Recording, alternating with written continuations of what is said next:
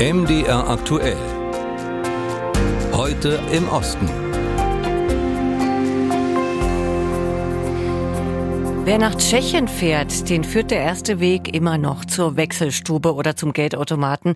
Denn obwohl das Land seit 20 Jahren in der EU ist, scheint man doch sehr an der tschechischen Krone als Währung zu hängen. Zum Jahreswechsel ist die Diskussion um die Euro-Einführung mal wieder neu entbrannt.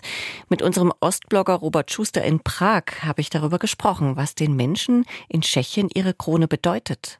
Wie kommt es denn, dass man in Tschechien wieder einmal heftig über die Einführung des Euro diskutiert? Ja, alles hat äh, Präsident Peter Pavel ausgelöst in seiner Neujahrsansprache. Das war seine erste Neujahrsansprache, seitdem er im Frühjahr vergangenen Jahres sein Amt angetreten ist. Und da hat er sich relativ weit hinausgelehnt, indem er praktisch die Politiker des Landes eingemahnt hat, sie sollten doch dem Versprechen nachkommen, das Tschechien abgegeben hat beim EU-Beitritt vor 20 Jahren, nämlich dass man auch die Gemeinschaftswährung, den Euro, einführt. Und das ist ein Thema, das in Tschechien mit, so großen, mit sehr großen Emotionen verbunden ist. Es gibt viele Gegner der Euro-Einführung und dementsprechend heftig waren auch die Reaktionen auf Peter Pavels Statement. Warum wird die Debatte darüber, die Krone abzuschaffen, denn so emotional geführt? Das, das, hängt viel damit zusammen, dass die Krone eine Währung ist mit einer sehr langen Tradition. Schon in der K&K-Zeit, also zum, in der Habsburger Zeit, wurde mit der Krone bezahlt. Nach der Gründung der Republik 1918 wurde auch die Krone, die Krone beibehalten. Und damals war die tschechoslowakische Krone eine sehr stabile Währung, eine sehr harte Währung für damalige Verhältnisse, in einer Liga mit dem Schweizer Franken zum Beispiel. Und das ist dann eben, für viele war das auch sein Symbol des Wohlstands. Und da ja die Krone auch während der Zeit des Kommunismus als Währung ähm, äh, gegolten hat in der damaligen Tschechoslowakei, ist natürlich damit auch, sind Generationen mit der Krone aufgewachsen und deswegen die Emotion vielleicht zu dieser Währung ist so stark als, als anderswo. Und abgesehen von dieser Verbundenheit mit der Krone, warum hat Tschechien sich bisher gegen den Euro entschieden?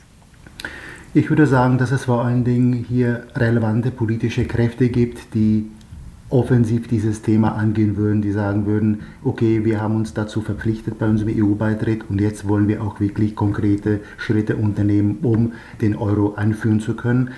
Die Unterstützer des Euro, das sind die, wenn ich so sagen darf, die üblichen Verdächtigen. Das heißt, das sind Unternehmer, die jetzt schon einen Großteil ihres Geschäfts im Euroraum abwickeln. Das sind junge, gebildete Menschen, die viel in der Welt herumkommen. Aber je höher das Alter und je auch größer die Entfernung von den großen Metropolen, also Prag zum Beispiel oder Brünn, desto stärker nimmt die Unterstützung für den Euro ab. Und in einigen Gegenden muss man sagen, kann sich das bis zu einer offenen Gegnerschaft äh, entwickeln. Und dennoch, äh, gibt es die Chance, dass sich die Tschechen demnächst doch für den Euro entscheiden könnten? Und wenn ja, wann, wann könnte es denn soweit sein? Ich denke, mittelfristig sehe ich keine Perspektive dafür, weil die Mehrheitsverhältnisse, was die gesellschaftliche Unterstützung bzw. die Ablehnung des Euro angeht, die ist konstant. Also mehr als 50 Prozent, 52, 46 Prozent der Tschechen sind dagegen. Und ich sehe, wie gesagt, keine relevante politische Kraft, die sich jetzt dem gegenüber stehen würde und, und dieses Thema jetzt offensiv in den öffentlichen Raum debattieren würde. Vielleicht ist der der Anstoß von Präsident Pavel ein erster, ein kleiner Schritt, aber ich gehe eher davon aus, dass das alles wieder in einer Sackgasse enden wird. Informationen waren das von unserem Ostblogger Robert Schuster in Prag. Gerade sind Bulgarien und Rumänien dem EU-Schengen-Raum beigetreten. Kroatien ist schon seit einem Jahr dabei und versucht, die Gratwanderung zu meistern, also zum einen ein illegale Grenzübertritte zu verhindern und gleichzeitig die Menschenrechte von Geflüchteten und Migranten zu wahren. Marian Wdolnik und Ulrike Schuld über die Situation an der EU-Außengrenze Kroatiens. Das EU-Mitglied Kroatien ist bereits zu Beginn des vorigen Jahres dem Schengen-Raum beigetreten. Damit fielen zum Beispiel für Urlauber die Grenzkontrollen zum nördlichen EU-Nachbarn Slowenien weg. Da aber seitdem immer mehr Geflüchtete und Migranten ohne die nötigen Papiere nach Slowenien kamen, führte Kroatiens Nachbar im Oktober 2023 die Grenzkontrollen wieder ein.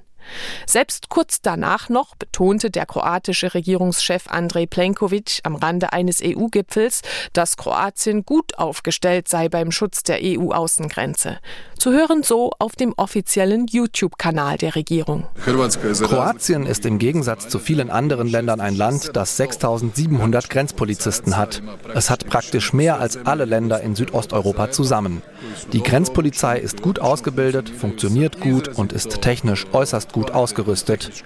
Und auf diese Weise schützen wir unsere Grenze.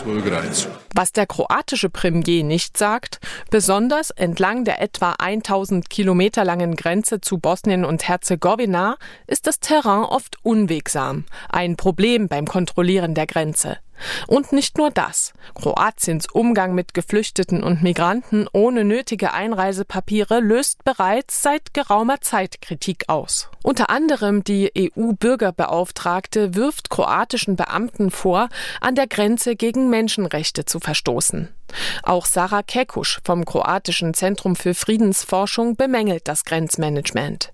Viele Geflüchtete und Migranten, mit denen sie in Bosnien gesprochen habe, seien brutal über die kroatisch-bosnische Grenze zurückgedrängt worden. Die meisten von ihnen berichten, dass sie erniedrigend behandelt werden.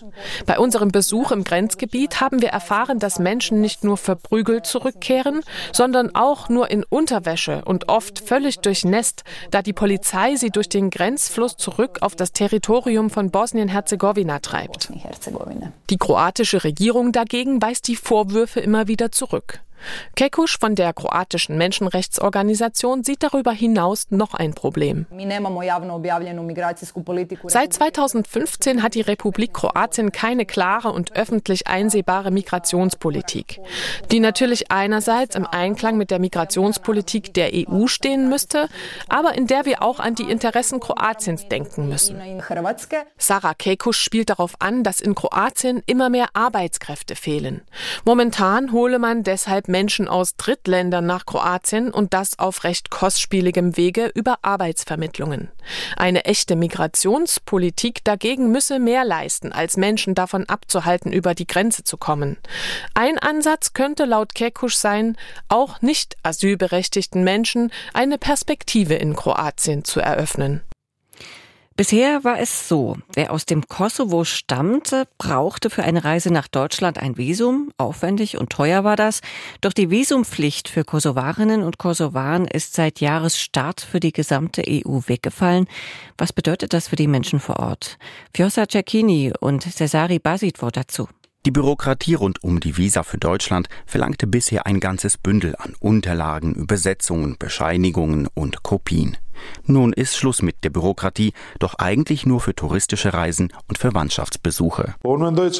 Ich gehe davon aus, dass es Fälle geben wird, in denen die Visaliberalisierung missbraucht werden wird, weil wir viele Familienangehörige und Verwandte haben, die in Europa und anderen westlichen Ländern leben. Viele werden also eventuell in Betracht ziehen, einer illegalen Beschäftigung nachzugehen. Diese Gefahr sieht Lirim Krasnici von der Nichtregierungsorganisation Germin, die sich um den Kontakt der kosovarischen Diaspora mit der Heimat kümmert.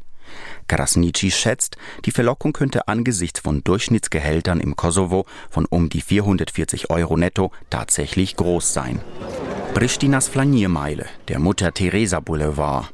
Ein junger Mann, Anfang 20, freut sich über die neue Reisefreiheit. Die meisten meiner Freunde wollen weg. Ich persönlich denke, dass junge Menschen auf die Visaliberalisierung warten, um das Land zu verlassen. Aber ich selbst habe das nicht vor. Eine junge Frau glaubt dagegen, dass die neue Reisefreiheit von vielen jungen Leuten genutzt wird, um dem Kosovo den Rücken zu kehren. Die meisten meiner Freunde glauben, dass sie den Kosovo verlassen werden, weil es ihnen nicht gefällt, hier zu leben. Sie finden den Arbeitsmarkt, das Bildungssystem und auch andere andere Dinge nicht gut.